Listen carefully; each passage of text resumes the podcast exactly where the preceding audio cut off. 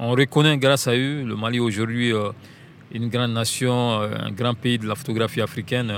Mais aujourd'hui, il faut reconnaître aussi qu'il y a des talents, il y a des photographes émergents au Mali qui ont su implanter leur marque, leur style à travers la photographie africaine contemporaine. Donc aujourd'hui, ça, ça évolue bien. Vous écoutez le podcast Parlons Livre Photo, présenté par Julien Gérard.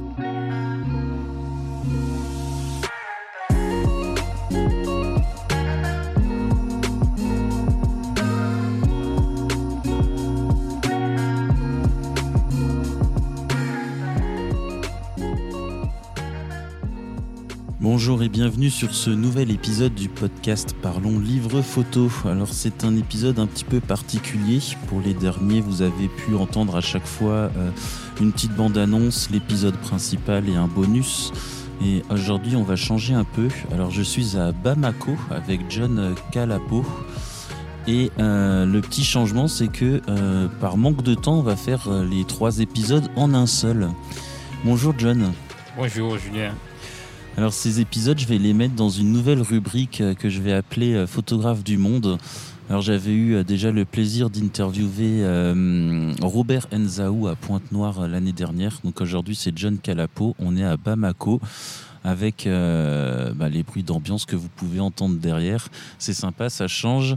Et peut-être qu'on entendra également la musique de l'hôtel où on est. ça va être sympa. Alors John, tu es photographe. Oui, c'est bien ça. Voilà, et tu bosses, euh, tu vis et tu bosses euh, ici à Bamako, au Mali. Est-ce que tu peux te présenter? Ok, oui, merci Julien. Moi, c'est Moussa John Kalapo, artiste photographe euh, du Mali. Je vis ici et je travaille ici, donc voilà un peu. je vis de ça, quoi. Je, je, suis photographe et je vis de ça.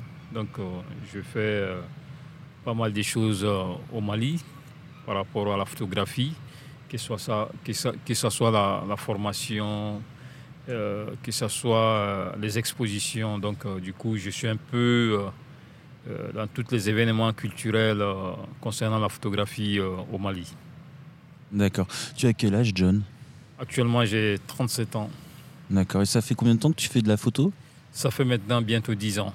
Bientôt 10 ans. Et ça fait combien de temps que tu es pro? 10 ans aussi ou? 10 ans, oui, oui. Parce que dès que, dès que j'ai terminé l'école, euh, je suis lancé dans.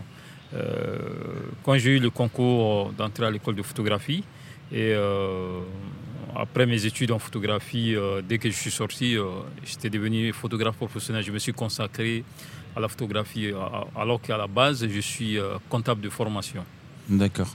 On t'a choisi un métier plus sympa finalement. Merci beaucoup. Désolé pour les comptables qui nous écoutent.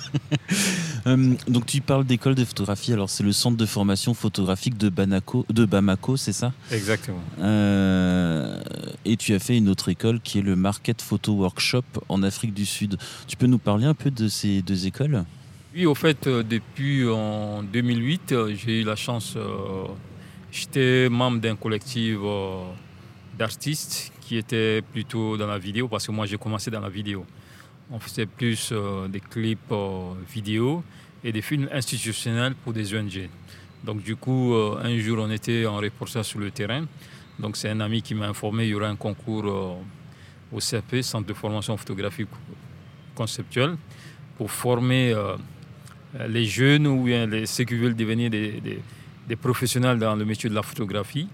Euh, voilà, donc du coup j'ai dit mais pourquoi pas parce que quand j'étais dans mon association euh, où on faisait des vidéos, j'aimais toujours faire la photographie, l'image fixe. Donc je me suis dit pourquoi pas ne pas tenter le concours d'entrée à l'école euh, de photographie de Bamako pour se professionnaliser. Donc du coup j'ai tenté ma chance, j'ai eu à faire ce concours et au finish je me suis retrouvé parmi les étudiants retenus pour ce concours. Et du coup c'est c'est là euh, j'ai eu la chance de faire deux ans d'études en photographie conceptuelle au centre de formation de photographie de Bamako. D'accord, chouette parcours. Merci. Euh, tu disais que tu étais comptable euh, au départ. Qu'est-ce qui t'a fait switcher vers la photographie? Bon, dès, au fait, c'est comme dès, dès, le bas âge, je m'intéressais juste, je m'intéressais à la photographie parce que pourquoi? Étant petit, mon père avait un appareil Polaroid. Il faisait les photos de la famille, de la maison, tout ça. Donc j'étais un peu curieux, j'essayais de regarder dans l'appareil. Et c'est comme ça qu'est né mon envie de, faire de la photo. Et j'aimais beaucoup aussi regarder le cinéma, donc tout ça. Donc c'est ça qui m'a euh, dans l'avenir qui m'a motivé à aller euh, dans le métier multimédia concernant la photographie et la vidéo. Et voilà comment je me suis retrouvé euh, dedans. Donc à la base, comme je disais au début, j'ai fait des études en comptabilité. Et vous savez, en Afrique, c'est difficile quand vous faites des études. souvent, quand vous sortez, vous terminez vos études, c'est difficile d'avoir un emploi. Donc du coup, je me suis lancé dans le truc de multimédia. Je me suis dit pourquoi pas? Donc, et ça m'a donné l'opportunité euh, de rencontrer des personnes qui m'ont formé d'abord dans la vidéo et ensuite, euh, euh, vu que j'aimais faire aussi de la photographie, parce que quand on partait faire des reportages vidéo, moi j'étais toujours derrière à photographier les scènes qui se passaient. Donc du coup, je me suis dit pourquoi ne pas se lancer dans la photographie et se professionnaliser et faire de ça un métier? Ben, au début, c'était difficile parce que ce métier est mal vu, surtout au Mali. Euh, quand tu es photographe, on pense que c'est un métier que tout le monde peut faire. Bon, nous, on a eu quand même la chance de faire des études en photographie. Euh, c'était vraiment une formation, vraiment avec des formateurs qui sont venus d'ailleurs, euh, de Danemark, qui nous ont formés. Et aujourd'hui, c'est un métier que j'aime bien parce que c'est de ça que je vis aujourd'hui. Voilà, donc la comptabilité, bien sûr, je l'ai étudié, mais aujourd'hui, j'exerce pas ce métier. Mais je Pour toi, non? Oui. Donc je me plais bien dans mon métier de photographie aujourd'hui parce que c'est ça qui me nourrit aujourd'hui. D'accord. Euh, on va rebondir un petit peu sur le Mali. Donc, on a pas mal discuté déjà avant d'enregistrer. Et euh, on disait que. Alors, je pense que beaucoup de gens, euh, enfin, tous ceux qui aiment la photo, je pense qu'ils connaissent Sidibé, Malik Sidibé au Mali. Et on disait tout à l'heure que quelque part, c'était une chance parce que la photo est présente au Mali, elle est reconnue. Et en même temps, tu, tu portais un peu ça comme un fardeau, surtout à l'international. Euh, est-ce que tu peux nous parler un peu de la photographie euh, au Mali? La photographie au Mali, ça se passe très bien. Bon, on a eu la chance d'avoir... Euh, le, Mali et nous aussi, on a eu la chance d'avoir des photographes comme Malik Sidibé. Grâce à eux, aujourd'hui, le Mali est reconnu comme pays de la photographie avec les rencontres de Bamako, qu'on appelle communément la Biennale de Bamako. Il y a eu des grands noms comme Malik Sidibé, Sidou Keta, Adraman Sakali. Ils ont fait connaître le Mali à travers leur archives à travers leurs photos. Donc euh, nous, on, a été aussi longtemps dans l'ombre de ces gens-là parce que euh, euh, ils sont plus connus à l'international que nous, les photographes émergents qui commencent à sortir. Parce que quand vous faites souvent du, studio, la photographie de studio, donc du coup, généralement, les gens pensent que vous, vous, essayez de, de, faire ce que Malik faisait, alors que c'est différent. Moi, par exemple, l'école de photo où j'ai suivi ma formation, c'était plus la photographie conceptuelle, qui est la photographie de mise en scène, par exemple. Donc, tu fais un, scénario et tu conçois bien tes trucs avant de faire la photo. Donc, c'est différent, différent de ce que faisait Malik. Malik faisait du studio et du reportage. Et aujourd'hui, les photographes émergents à Bamako, il y en a plein qui voyagent, qui, sont exposés dans les grands musées aujourd'hui, qui ne font pas seulement... Euh, du Malik, parce que tout le temps on a été dans l'ombre du Malik. On reconnaît grâce à eux le Mali aujourd'hui euh, une grande nation, euh, un grand pays de la photographie africaine. Mais aujourd'hui, il faut reconnaître aussi qu'il y a des talents, il y a des photographes émergents au Mali qui ont su implanter leur marque, leur style euh, à travers la photographie africaine contemporaine. Donc aujourd'hui, ça, ça évolue bien. Les artistes maliens sortent, ils sont connus, ils sont dans toutes les foires, que ce soit festival, foires et euh, dans des grandes expositions où on parle des artistes africains, les Maliens sont toujours là, ils sont, ils sont représentés. Donc euh, euh, vraiment ça se passe bien et puis beaucoup d'artistes maliens sortent à l'international aujourd'hui. C'est juste aussi pour dire aussi que nous sommes à une, époque où c'est la nouvelle génération. Les Mali qui ont eu à faire leur temps, donc on reconnaît grâce à eux. Il y a eu beaucoup de choses le Mali est reconnu comme euh, pays de la photographie, mais aujourd'hui aussi, il y a des, nous, la nouvelle génération, qui entend de sortir euh, euh, le Mali, on entend sortir le nom du Mali à l'international. J'aime bien faire le parallèle avec le Bénin que, je connais bien, est mieux que le Mali. Et euh, d'un point de vue extérieur, euh, clairement le Mali, euh, au Mali, la photographie est plus reconnue. Et on parlait tout à l'heure d'un ami en commun, Yannick Folly, qui est photographe au Bénin. J'ai toujours eu l'impression qu'Yannick, il avait un peu tout à faire au Bénin pour faire reconnaître la photographie comme, comme art et comme véritable profession. Qu'est-ce qu'il en est au Mali Quand un enfant dit à ses parents plus tard je veux être photographe, c'est pris comment? Au Mali, c'est un peu difficile. Même moi, je donne juste un exemple, mon cas, parce que moi, après les études de comptabilité, euh, les parents, ils espéraient euh, que je sois dans une banque en train de travailler et tout ça. Donc, euh, imagine que je dis je suis photographe. Quand je me suis lancé dans la photographie, c'était difficile aux parents d'accepter ça, parce qu'ils se disent non, c'est pas un métier qui va te faire nourrir, tout ça. Donc, ils n'étaient pas d'accord. Mais moi, j'ai eu du soutien de mon père, de ma mère. Ils ne m'ont jamais forcé à faire quoi que ce soit.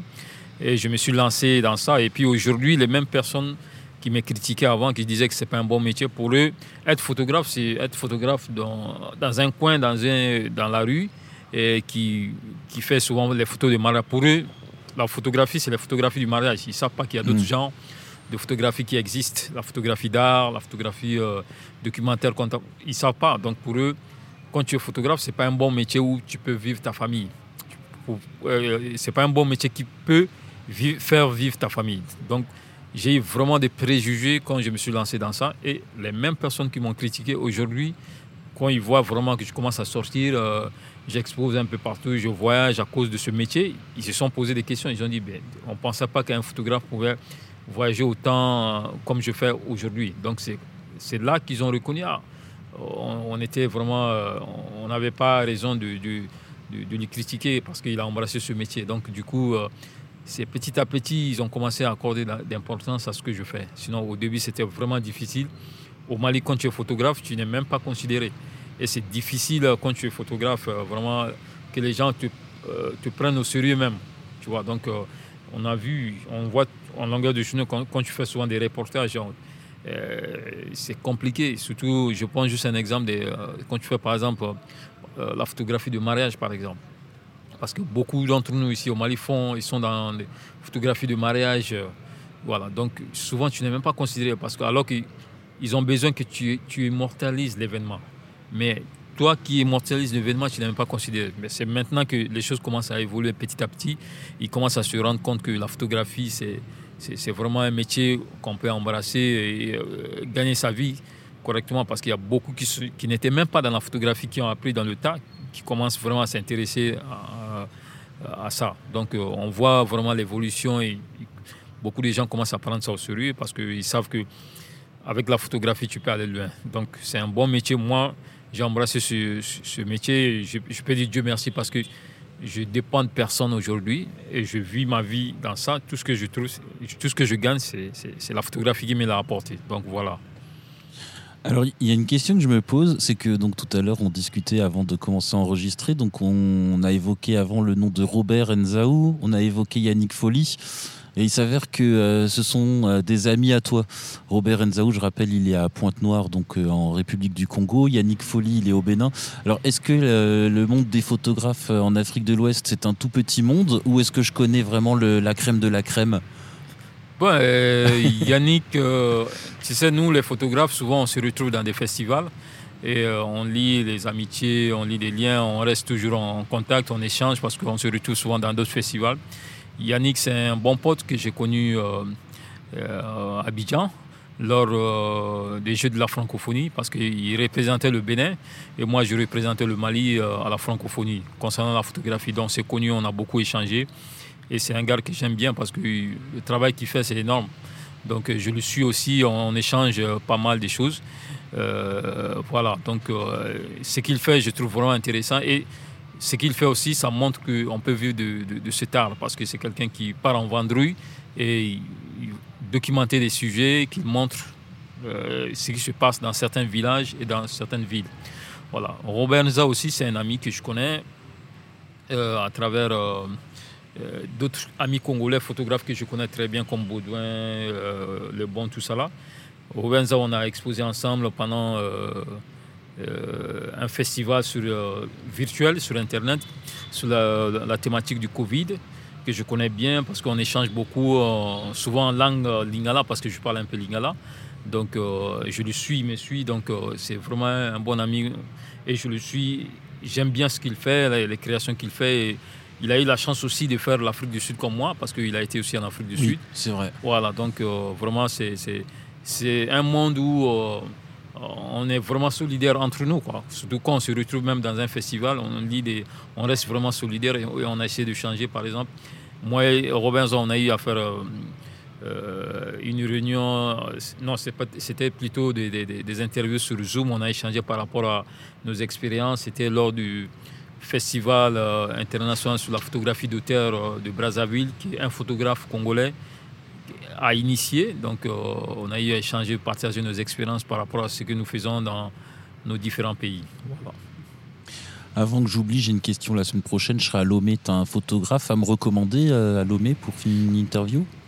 Ben, à Lomé, ce que je pourrais te recommander, c'est Woody, euh, Woody Yao. C'est un photographe qui est un peu dans la photographie de mode mais il fait aussi la photographie artistique. Euh, j'ai eu, la chance de le rencontrer au Bénin aussi, lors du festival à la quinzaine de la photographie au Bénin, parce qu'il faisait partie aussi des exposants euh, qui ont exposé avec nous, parce qu'il y avait huit pays qui étaient invités. Donc euh, je te conseillerais, parce que lui, il est un peu dans la photographie d'art et un peu documentaire, mais il est plus, son activité principale, c'est plus la photographie de mode. Mais je pense que lui, il sera intéressant si tu, tu le rencontrais et puis il va te montrer son le travail qu'il fait par rapport à la photographie d'art. D'accord. Tu vas me montrer son Insta tout à l'heure. Euh, on a beaucoup parlé de, festivals, d'expositions. Euh, toi, tu as exposé à la quinzaine de la photographie euh, au Bénin et tu as été sélectionné sur une série, pour une série sur l'esclavage moderne. tu peux nous en parler un petit peu? Ben, Cette série, je l'ai réalisée entre 2014 et 2015. C'était, euh, je documentais, un jour je marchais, je suis tombé sur des enfants qui, qui travaillaient, qui cassaient les pierres. à Bamako alors? Oui, à Bamako. Euh, c'était sur la colline, je les ai posé la question, pourquoi vous êtes là, pourquoi vous n'êtes pas à l'école? Ils m'ont dit, bon, on ne peut pas aller à l'école parce que euh, nos parents n'ont pas le moyen, on est obligé de travailler pour souvenir aux besoins de la famille. Et c'est comme ça qu'est venue l'inspiration. J'ai dit, pourquoi ne pas documenter ces sujets? Et c'est comme ça que j'ai commencé à documenter les enfants qui travaillent, qui ont même quitté l'école pour travailler, pour souvenir aux besoins de famille. Donc, j'ai trouvé ça. Parce que moi, je suis. À la base, j'aime dénoncer ce qui, n'est pas bien. Donc, c'est comme ça est venue l'idée de, créer. Euh, de faire un reportage sur la thématique l'esclavage moderne où les enfants, tu vois souvent les enfants dans les euh, maisons, euh, ils travaillent comme domestiques, ils sont dans des champs, ils sont dans des carrières souvent, mais ils sont même dans des chantiers où euh, euh, tu ne peux pas t'imaginer que les enfants y travaillent. Donc c'est comme ça que j'ai documenté ce sujet. Et c'est ça que j'avais présenté à la, à la quinzaine de la photographie au Bénin, parce que la thématique c'était euh, l'esclavage moderne. Donc ça collait bien avec ma série. Et je l'ai présenté à la, à la quinzaine de la photographie du Bénin. Et ce travail a, reçu le deuxième prix du festival. Tu vois, parce que le Bénin aussi a contribué beaucoup à l'esclavage euh, euh, d'enfants. Donc euh, voilà, c'était, il y avait huit pays africains. Le, premier prix c'était la Côte d'Ivoire, le deuxième prix c'était le Mali. Voilà, donc c'était une série vraiment qui a beaucoup tourné aussi, à part le Bénin. ça, fait, ça a été publié dans plusieurs magazines en Europe aussi. Ok, chouette. Euh, tu as participé à d'autres expositions. Euh, il y en a d'autres festivals. Il y en a un qui est très connu ici au Mali et à l'international. C'est la Biennale euh, de Bamako. tu nous parles un petit peu de celui-là? Ben, en 2015, j'ai été sélectionné dans le in de, Bamako. Le thème, c'était Telling Time, raconter le temps à travers la photographie. Donc moi, la façon de travailler, de raconter le temps, je, me disais comment je vais raconter le temps à travers ma photographie, à travers ma création. Donc j'ai eu la chance, euh, comme j'ai dit au début, je travaillais dans un projet d'archives euh, photographiques. Euh, donc j'ai eu le temps de regarder ces archives et ça m'a donné de l'inspiration. J'ai dit, mais vu que je travaille dans les archives, pourquoi je ne travaille pas sur les, les archives de ma propre famille? Et ça m'a donné l'idée de documenter les archives de ma propre famille et de raconter l'histoire de cette époque à la nouvelle génération. Tu vois, donc c'est comme ça qu'est née la série La métaphore du temps, que j'ai présentée à la Biennale et qui a été sélectionnée à la Biennale euh, dans le IN de Bamako. Et voilà, c'était en 2015. C'était le thème, c'était raconter le temps à travers la photographie. Et, c'est comme ça que je me suis retrouvé à la sélection officielle de la Biennale de Bamako en 2015. D'accord.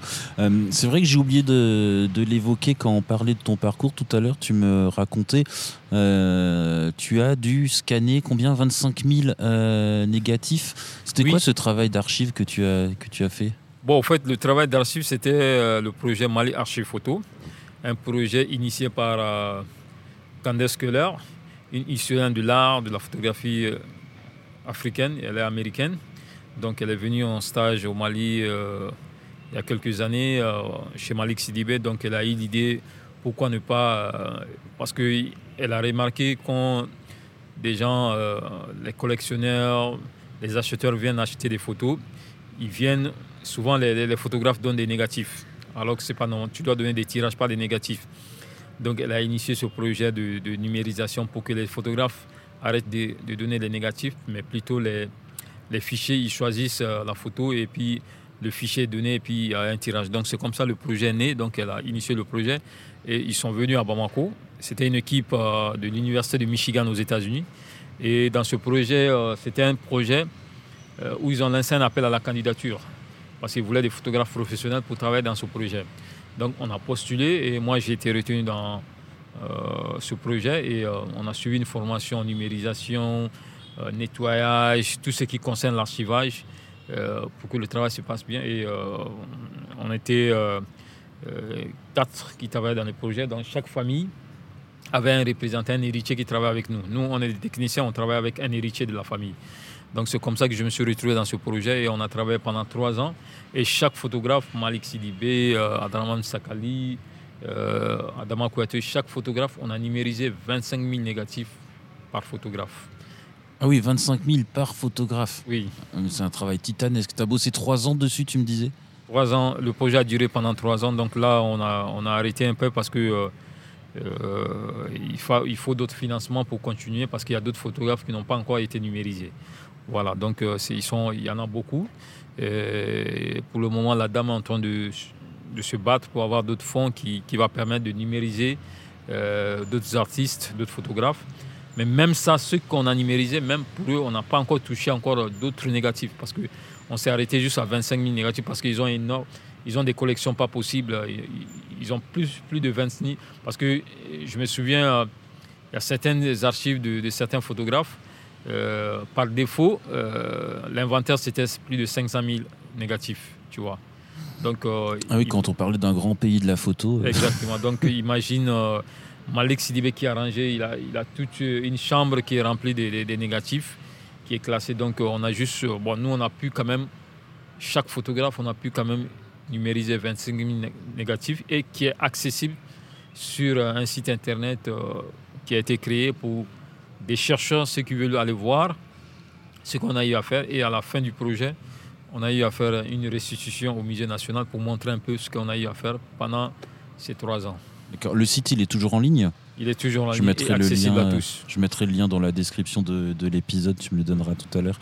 Euh, c'est, les, les chiffres que tu me donnes, ils me font halluciner. 500 000 euh, négatifs, c'est, c'est complètement dingue. Moi qui pensais qu'avec le numérique, on faisait trop de photos, euh, finalement, je pense qu'on a une bonne. Ah oui, il y, a, des photographes qui ont vraiment travaillé. Hein. Y a, ça, je me souviens, il y a même le photographe Sakali il fait un moment, il y a même des négatifs de Sakali qui étaient jetés euh, euh, dans la rue, là où il habitait.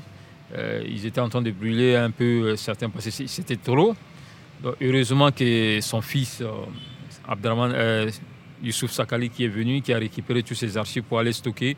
Parce que c'est le patrimoine du Mali, on ne peut pas brûler. Parce qu'ici, au Mali, on, a, on voit souvent beaucoup ne veulent pas voir, ils veulent pas entendre parler de ce qui est passé.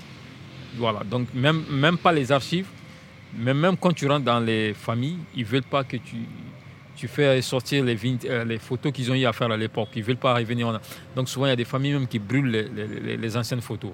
Alors que c'est l'histoire pour la nouvelle génération. Quand vous brûlez euh, ces photos, comment la nouvelle génération va savoir vous avez vécu comme ça à cette époque, comme ci, comme ça. Donc c'est vraiment compliqué. Heureusement que Sakali, le fils, euh, il est venu, il a récupéré toutes ses archives et il a stocké sur lui afin qu'on puisse vraiment numériser ces travaux parce que quand tu rentres dans les familles, souvent c'est mal conservé. Quoi. Tu vas voir, souvent ils ont pris des tonnes de, de, cartons négatifs, ils sont partis mettre ça dans, la cuisine là où il y a la fumée, tu vois, donc avec la chaleur. Donc du coup, beaucoup, de photographes ont perdu des négatifs comme ça, tu vois. C'est incroyable de, brûler les photos euh, de famille. Ça vient de quoi? Ben, J'ai l'impression, parce qu'après, moi, d'après les enquêtes que j'ai eu à faire, parce que moi, j'ai fait ma propre enquête, ils ne veulent pas entendre ce qui s'est passé. Les souvenirs, par exemple, moi, je me souviens quand je suis allé voir euh, ma grand-mère, par exemple, pour qu'ils puissent me ressortir les photos de, l'époque quand elle était jeune, parce que je travaille sur mon, mon sujet qui est la métaphore du temps elle ne voulait pas entendre parler de, cette époque parce que ça lui rappelle beaucoup de souvenirs. Je l'ai forcé à ce qu'elle sorte ses photos parce que moi j'en avais besoin pour raconter l'histoire que je devais raconter. Mais quand je suis sorti, elle a commencé à pleurer. Elle ne voulait pas revivre cette époque parce que euh, quand elle pense à cette époque et l'époque d'aujourd'hui, la façon dont ils vivaient, c'était vraiment une belle époque pour eux. Pour eux mais actuellement, la situation qu'ils vivent aujourd'hui, ça, les dépend. Donc, ils ne veulent pas revenir sur ces souvenirs-là. C'est pour ça, souvent, il y a des familles qui brûlent ces archives-là. Donc, moi, je trouve que c'est dommage. Vous ne pouvez pas brûler ça parce que en brûlant ça, c'est une partie de l'histoire qui vous efface. Mm. Voilà. Donc, euh, c'est pour cela, moi, euh, je me suis lancé même à, conserver toutes les, photographies vintage de ma famille, euh, afin que un jour peut-être aussi, moi aussi, ceux qui vont venir derrière moi, mes enfants ou bien mes frères, ils vont regarder, ils vont connaître l'histoire, comment leurs parents, arrière-parents ont vécu. Voilà. C'est pour ça que j'ai eu l'idée de créer cette série qui s'appelle La métaphore du temps. Ok, ok. Euh, moi, ça fait un bail que je te suis. Ça fait longtemps que je te suis sur euh, Instagram.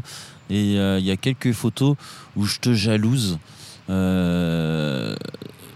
avec ma tête de blanc, je pourrais pas y aller de sitôt. C'est toutes les photos que tu as pu faire dans le pays d'Ogon au Mali. Tu me parles un peu du pays d'Ogon, là, histoire que je sois bien frustré ce soir quand je vais aller me coucher. Bon, le pays d'Ogon, moi j'ai eu la chance d'aller au pays d'Ogon parce que euh, je suis Bozo, d'ethnie Bozo. Les Dogons sont mes cousins de plaisanterie. Donc, euh, même s'il y a des tensions au pays d'Ogon, moi, ils ne me feront jamais du mal. Aujourd'hui, on sait que la situation, ça ne va pas au pays d'Ogon parce que y a, entre les Peuls et les Dogons, ça ne va pas. Mais moi, en tant que Bozo, cousin direct des, des Dogons, j'ai pas de problème. Donc, même s'il y a des tensions, moi, j'y vais au pays de Gand pour aller faire mes reportages. Donc, euh, on s'insulte, on fait des trucs. Un bozo, un Dogon ne peut pas me faire du mal, sinon ça va retourner contre lui, vice-versa. Donc, c'est pour ça, moi, j'ai la chance, même s'il y a des tensions actuellement dans ce pays et dans, cette euh, zone, j'ai la chance d'y aller sans avoir euh, des petits soucis. Je ne dis pas que je, je peux aller comme je veux, je n'aurai pas de problème, mais si c'est des Dogons, peut-être que je tombe sur d'autres personnes, mais si c'est des Dogons, tant qu'ils savent que moi je suis un bozo, il n'y a pas de problème. Donc je vais documenter leurs histoires. J'ai eu la chance d'aller plusieurs fois documenter euh, des villages Dogons. Et euh, voilà, c'est cette histoire qui me lie vraiment avec euh, les Dogons.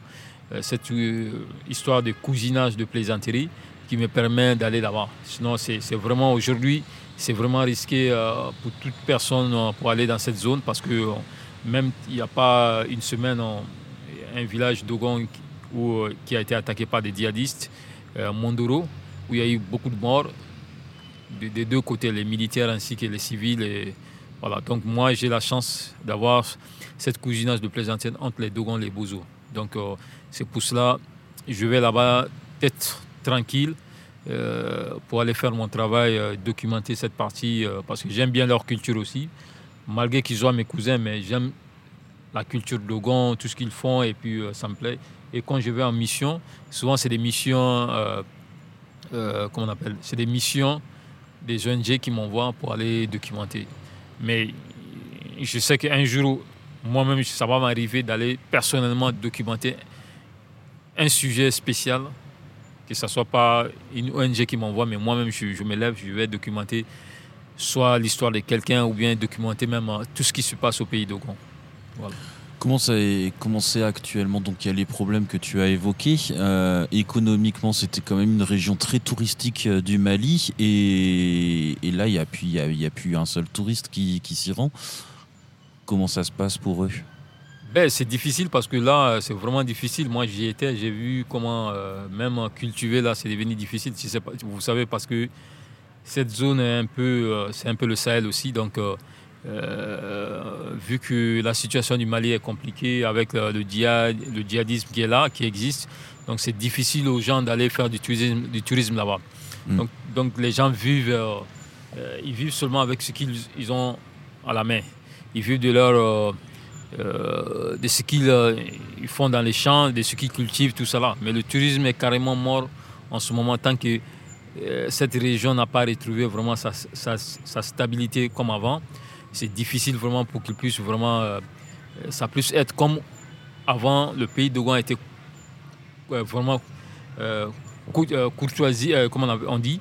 Ça, c'était vraiment apprécié par les Occidentaux, pas seulement les Occidentaux, beaucoup de gens aimaient aller visiter ce pays d'Ogon, mais vu la situation de la crise qui est là, c'est ça qui fait que les gens n'y arrivent plus à aller. Donc le tourisme est carrément mort dans cette région tant que la situation n'est pas vraiment euh, euh, revenue à la normale. Voilà, c'est un peu le, problème qui existe. Aujourd'hui, là où nous sommes, euh, c'est difficile. J'y étais, j'ai vu. Et dans mes propres yeux, bon, vu la situation, les étrangers peuvent parler. C'est difficile parce que une fois que tu arrives là-bas, surtout ceux qui ont la peau blanche, c'est compliqué. Nous-mêmes, les malins qui vont là-bas, c'est risqué. Moi, je, vais là-bas, c'est risqué, mais moi, la chance que j'ai, c'est comme j'ai dit, j'ai un cousinage de plaisanterie avec les Dogons. Sinon, c'est vraiment risqué cette zone pour, y aller en ce moment. Tant que euh, la situation n'est pas revenue à la normale, c'est compliqué. Je rebondis euh, sur tes propos. Tu disais que tu bosses pour des ONG. Qui sont tes clients aujourd'hui? Qui c'est qui te fait vivre?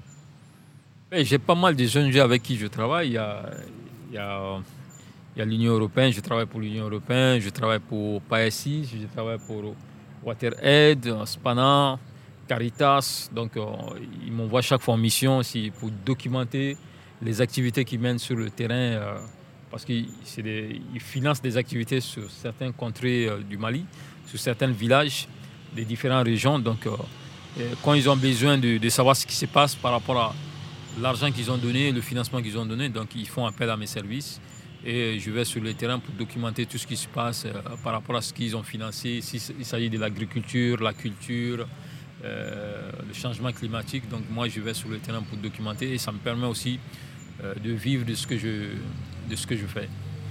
Ok. Alors ce podcast, il s'appelle euh, Parlons livre photo et c'est une info qui m'avait échappé euh, sur ton compte euh, Insta et sur les recherches que j'ai fait, mais tu as aussi fait un livre et ça tombe bien du coup que tu sois invité dans ce podcast. Est-ce que tu peux nous parler de ce, de ce livre? En fait, ce livre s'appelle D'autres mondes. c'est un livre qui a, fait, qui a été fait suite à une résidence que j'ai eu, une résidence et une formation photographie documentaire que j'ai eu à faire euh, en Afrique du Sud, à Johannesburg. Euh, en 2015, j'ai eu la chance d'avoir euh, la bourse de Fondation Tierney, une fondation qui existe aux États-Unis, qui finance, qui donne cette bourse aux photographes sud-africains seulement. Ben, en 2015, j'ai jugé nécessaire de donner ça à un photographe émergent africain. Donc moi, j'ai eu à postuler et cette année, en 2015, j'ai été retenu, mon travail a été retenu. Donc j'ai eu la chance d'avoir ce bourse et je suis parti étudier la photographie documentaire dans cette école qu'on appelle Market Photo Workshop. C'est une grande école de photographie très connue en Afrique du Sud. Et cette formation aussi, ça a été suivi d'une résidence de création. Donc je venais en même temps au Mali pour faire ma création, ensuite je retournais pour faire mes études. Donc euh, à la fin de, cette formation et de cette résidence, tout ce que j'ai créé euh, pendant, tout ce que j'ai fait pendant la, euh, la création a été euh, publiée dans un livre édité par Market Photo Workshop euh, et qui est apparu euh, après l'expo que j'ai eu à faire en Afrique du Sud. Et ensuite, ce livre existe dans leur école, en même temps au niveau du Mali chez moi. Et ça a été présenté aussi dans les projets spéciaux de la Biennale de Bamako. Et ça a été présenté aussi aux Maliens, le livre.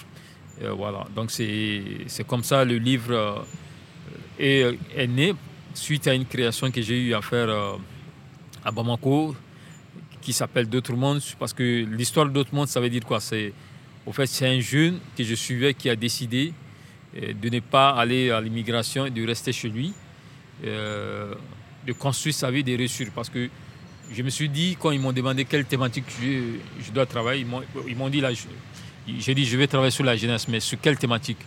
J'ai dit l'immigration. L'immigration, tout le temps, on a parlé de l'immigration.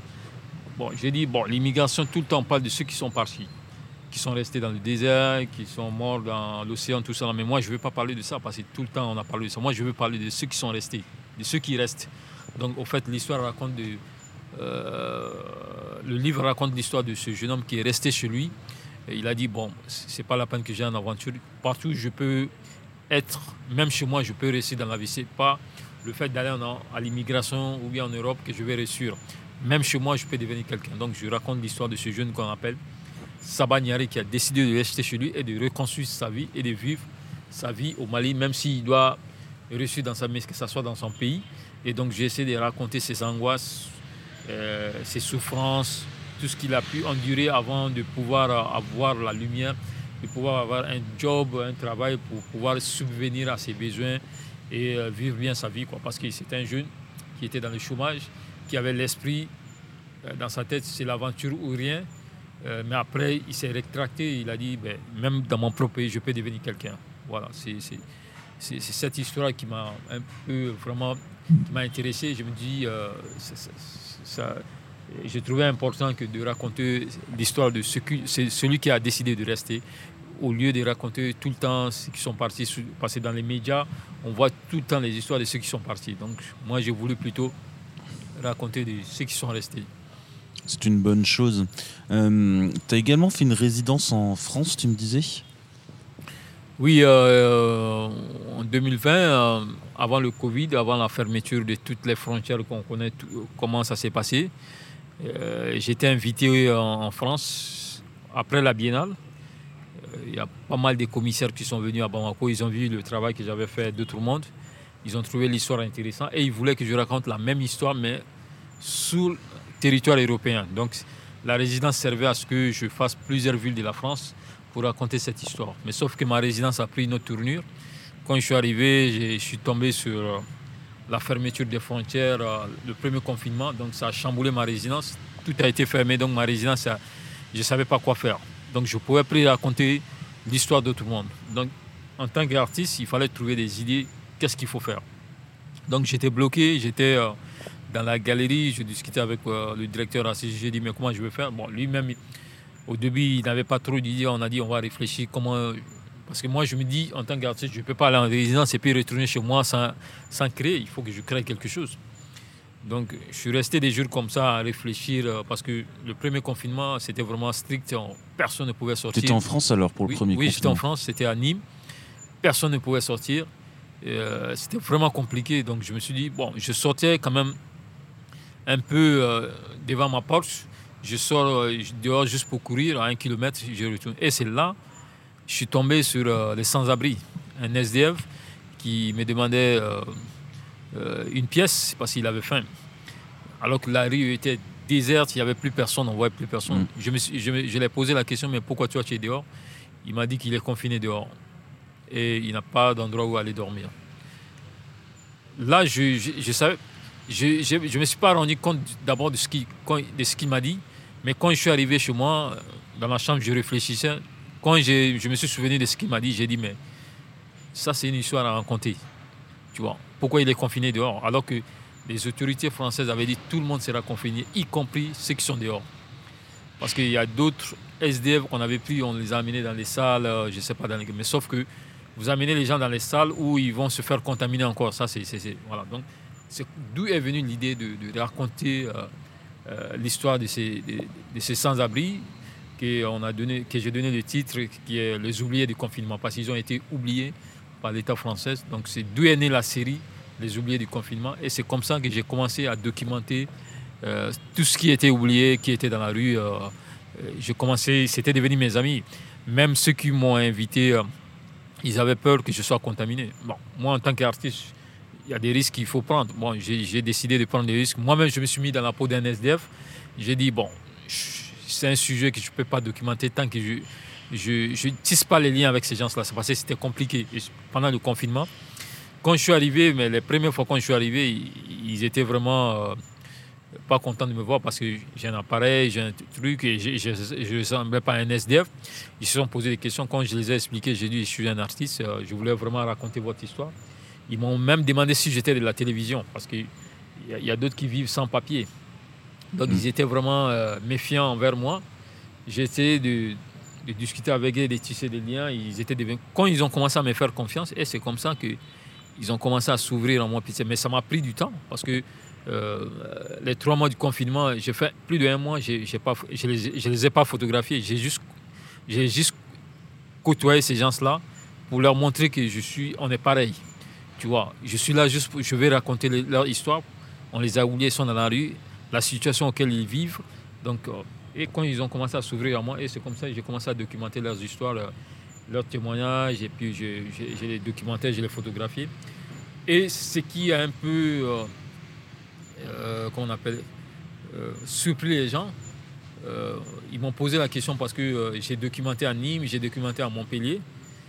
Tu vois, donc ils m'ont dit, mais comment je me suis retrouvé de Nîmes à Montpellier alors que je n'ai pas le droit de prendre le train parce qu'il n'y avait plus de train? Il y avait plus de. Voilà. Donc, sauf ceux qui étaient autorisés à, euh, aller travailler, tout ça.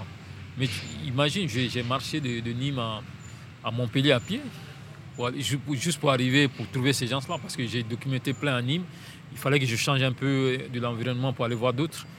J'ai fait souvent 45 km à pied. Donc j'ai prévenu des amis, j'arrive, mais je vais marcher doucement. Je me suis fait arrêter plusieurs fois, je me suis fait verbaliser. je me suis même dit, euh, je suis un SDF, mais la façon dont j'étais, ils ont dit non, tu n'es pas un SDF. Ils m'ont, demandé l'adresse, j'ai donné l'adresse. Mais sauf que je suis tombé sur des, policiers qui étaient un peu cool, sinon je pouvais tomber sur des policiers qui étaient durs et puis euh, ils me des soucis. Mais il y a d'autres qui m'ont créé des soucis. Tu vois. Donc, euh, c'est comme ça que j'ai pu documenter ces gens-là, les oubliés du confinement qui a été présenté à l'Institut français de Bamako. Et le directeur de l'Institut français était vraiment content de montrer cette situation au Mali parce que euh, ça va servir voilà, de leçon à ceux qui veulent aller en, Europe, soi-disant là-bas c'est le paradis. arriver. C'est ça, j'allais y venir. Tout ce que j'ai documenté, je n'ai pas voulu mettre les Africains parce que tout le temps aussi on parle des Africains. J'ai voulu montrer, j'ai mis les Français, les Tchèques. Il y, a, il y a la diversité. En fait, il y a il y a plus de 10 nationalités que j'ai mis dedans. Il y a des Palestiniens, il y a des Tchèques, il y a des Roumains. Donc j'ai voulu montrer aussi, vous qui pensez qu'arriver en France, euh, c'est le paradis où bien vous allez gagner de l'argent. Là-bas, quand vous ne travaillez pas déjà, c'est un problème. Et quand vous n'avez pas de papier, c'est un problème. Donc le directeur de l'Institut français Bamako, de Bamako a trouvé cette situation vraiment, cette histoire vraiment intéressante. Et il a accueilli l'exposition à l'Institut français. Et ça a servi à montrer aux gens que voilà aussi, il y a des Français qui sont dehors, il y a telle nationalité qui sont dehors, ce n'est pas seulement les Africains. Donc, ne dites pas qu'il faut que je prenne le chemin de l'aventure, que c'est en France que je vais avoir euh, euh, tout ce que je veux. Là-bas aussi, les Français, ils ont leurs problèmes. La misère n'existe pas seulement en Afrique, ça existe partout. Donc, c'était aussi un moyen de montrer cette misère qui existe en Europe ou bien en France. Ça a été accueilli comment par le public malien? Eh bien, le public, ils étaient vraiment. Il y a d'autres qui ils étaient soupus. Parce qu'il y a d'autres qui me posaient des questions. Ils disaient, parce qu'ici au Mali, on a une région qui aime aller souvent en aventure, la région des Cailles. Parce que c'est ces gens-là qui aiment plus l'aventure que toutes les régions du Mali. Et c'est qui sont beaucoup en France. Et en documentant ce quand ils ont vu ça, ils m'ont même dit cette série devait être montée dans la région des Cailles parce que c'est ces gens-là qui aiment aller en France. Soit disant, c'est là-bas que je veux gagner ma vie, c'est là-bas qu'on gagne la vie, c'est le paradis, j'aurai tout là-bas. Mais sauf qu'ils ne savent pas quand tu arrives là-bas, quand tu n'as pas de papier, c'est un problème. Quand tu ne travailles pas, c'est un problème. Donc ils pensent qu'arriver là-bas, tu as tout là-bas. Donc le public là, les a accueillis vraiment. Ils étaient tous ébahis, quoi. Ils étaient vraiment contents que je montre cette misère pour que les gens aussi se passent. Pour eux, il n'y a pas de misère là-bas. Parce que c'est un pays, c'est en Europe, c'est un pays des Blancs. Pour eux, il n'y a pas de misère. C'est ici en Afrique qu'il y a de misère. Donc c'était une façon aussi de montrer cette misère, cette souffrance de certaines personnes. C'est pour ça que j'ai mis plusieurs nationalités, c'est pas seulement les Français. Hein. Il y a plusieurs nationalités que j'ai il y a plusieurs que j'ai photographiées. Donc, c'était vraiment apprécié de, de, de, de, tout le monde. Euh, c'était vraiment un truc. Euh, pour le moment, je l'ai juste monté à l'Institut français, mais la région des Cailles a demandé. Pour le moment, je suis en train de voir comment je, peux l'exposer là-bas pour sensibiliser aussi ces jeunes. Pas, pour moi aussi, c'est un moyen de sensibilisation. Pour leur dire que même chez vous, vous pouvez réussir. Ce n'est pas seulement en France même chez vous, vous pouvez essayer. Voilà la situation quand tu arrives en France, quand tu n'as pas de papier, tu ne travailles pas. Voilà la situation qui est là. Donc, il ne faut pas penser que c'est la France qui fera de toi un multimillionnaire ou bien euh, tout ce que tu veux avoir, c'est en France. Ou bien en Europe en général. Voilà. Donc, ça a été vraiment bien accueilli. Moi-même, je ne m'y attendais pas à cet accueil.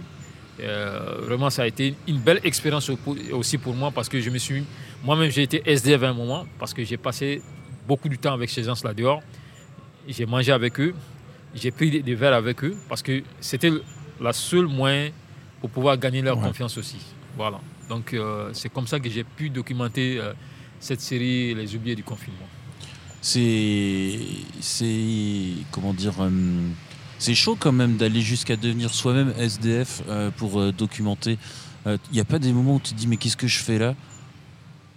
Ben, Je me suis dit, moi en tant qu'artiste, comme j'ai dit au début, j'aime dénoncer des choses qui ne sont pas bonnes. Parce que souvent les choses que les gens ignorent, moi je les rends visibles. Je me suis dit, mais voilà, aujourd'hui moi je me retrouve dans une situation, parce que moi en tant que... Tu sais qu'en Afrique il y a la solidarité ici je vois des gens dehors dans une situation, euh, par exemple, si je vois un frère à moi, parce que j'ai vu aussi des frères africains qui sont dehors, j'ai dit, mais au Mali, quand tu es au Mali, tu as, un toit, même si tu ne travailles pas. Mais tu viens en France, tu n'as même pas un toit, tu dors dans, euh, dans le froid, tout ça là. Donc moi, quand je me suis retrouvé dans cette situation, je me suis dit, ben, souvent c'est un passage obligé dans la vie d'un homme. Et moi, je suis venu euh, euh, le but, c'était de, documenter ça. Donc, quand je me suis retrouvé, euh, ça, je me suis mis dans leur peau. Je me suis dit, bon, dans la vie, c'est difficile. ça arrive. Moi, je ne suis pas un élève, mais je me suis mis dans leur peau pour comprendre aussi les souffrances qu'ils endurent euh, pendant qu'ils sont dehors pendant ce confinement. Parce que la, rue était déserte. Il n'y a personne qui peut, qui peut leur même donner des pièces pour acheter à manger. Si tu vois qu'on te donne quelque chose, il y a des gens qui passent dans la rue. Mais il y a quand même d'autres qui sortaient, qui, préparaient des plats, qui, qui passaient par exemple, ils, leur donnent. Mais c'était vraiment difficile aussi pour eux parce que c'était pas comme la vie d'avant. Ils vivaient parce que avant, avant le confinement, euh, au moins il y a des gens qui passent, qui leur donnent des, des, petites choses à manger, tout ça là. Mais quand il y a eu le confinement, c'était dur aussi pour eux. Et moi, je me suis mis dans cette situation pour voir comment ça se passe. Moi, ça, euh, ça a été dur aussi pour moi parce que euh, quand je les, je les photographiais, et quand la police arrivait, euh, j'étais obligé de cacher mes matériels et puis je m'asseyais. Et quand la police arrive, ils pensent que moi je suis SDF. Donc, sinon, s'ils me voient avec les. Ils, allaient m'arrêter. Donc, mm. Et c'est les gars, c'est les mêmes SDF qui me prévenaient que la police arrive. Donc, c'était devenu mes amis. Et quand je suis retrouvé pour la deuxième fois, pour aller voir là où ils étaient, je ne les ai pas vus. Ça m'a un peu. Euh, ça m'a un peu choqué. J'étais un peu ému parce que je voulais les revoir encore mais quand je suis parti, euh, pour la deuxième fois, j'ai vu qu'ils ont laissé des mots, merci, j'étais là, des trucs comme ça. Et euh, c'était devenu la famille, quoi, parce qu'ils me protégeaient quand je faisais les shootings. Euh, au moment où la police peut arriver, à tout moment, il me dit la police arrive, je m'assois. Comme un SDF, quand la police arrive, quand il nous voit, il dit bon, c'est des SDF, ils passent. Mais il ne savait pas que moi, j'étais photographe. Donc, c'est comme j'ai dit, c'était vraiment une belle expérience. il faut le vivre pour savoir euh, ce que ça fait. Quoi. Voilà. Bah écoute, euh, John, je te remercie de partager euh, tout ça avec nous, avec les auditeurs. je voudrais en revenir, revenir sur ton livre. où est-ce qu'il est disponible? Au Mali seulement? Bon, le livre est disponible en Afrique du Sud, à Johannesburg. il est disponible aussi au Mali. Il est disponible aussi en, en format PDF sur Culture Tech euh, de l'Institut français. Ouais, mais sauf il faut avoir un compte euh, Culture Tech pour avoir le livre en PDF. Ok. Voilà, donc bon, c'est pas téléchargeable, mais vous pouvez consulter juste la consultation. pour acheter, c'est avec moi et c'est disponible sur Afrique du Sud pour le moment. Ok, ok. Bon alors quand on va diffuser l'interview, moi je serai déjà parti, donc je peux pas en ramener, mais je viens chaque fois, chaque année, donc bah, moi déjà je vais t'en prendre un. Et puis euh, on va essayer de s'organiser un peu pour l'année prochaine quand je repasse si euh, des auditeurs veulent euh, acheter un livre. Et là pour le coup ceux qui collectionnent et qui veulent des livres rares, celui-là vous ne le trouverez pas en France, hormis en PDF, mais ça n'a pas le même intérêt. Est-ce que tu veux dire un petit mot encore pour conclure cette rencontre? Ben, Tout ce que je peux dire pour conclure, c'est d'abord je vous remercie pour cette podcast tout ce que je vais dire, c'est aussi euh, le métier que nous faisons, c'est c'est pas facile. Euh, il faut avoir euh, vraiment du courage et du cran pour continuer à faire ce métier parce que, un moment, moi, j'ai failli même arrêter à cause des préjugés. mais aujourd'hui, j'écoute plus ce que les gens me disent. Je continue à faire mon métier tranquillement parce qu'aujourd'hui, je peux dire, être photographe, c'est un bon métier et je me plais bien dedans et je vis de ça. Tout ce que j'ai aujourd'hui, c'est grâce à la photographie. Et vraiment, je dirais vraiment, c'est un bon métier. J'encourage les gens qui veulent embrasser ce métier. Et puis, c'est un métier aussi, il ne faut pas être pressé dans la vie. Euh, quand tu fais ce métier-là, il ne faut pas être pressé. C'est le temps qui fera de toi ce que tu veux être et ce que les gens diront de toi. Voilà. Merci, John. C'est moi qui vous remercie. Alors les auditeurs, je vous retrouve la semaine prochaine. Et euh, donc là, on est début mars. Euh, l'interview sera diffusée dans un mois à peu près. Donc je ne sais pas encore qui sera là la semaine prochaine pour vous parler de son livre. Euh, voilà, ça sera la grande surprise. Au revoir tout le monde.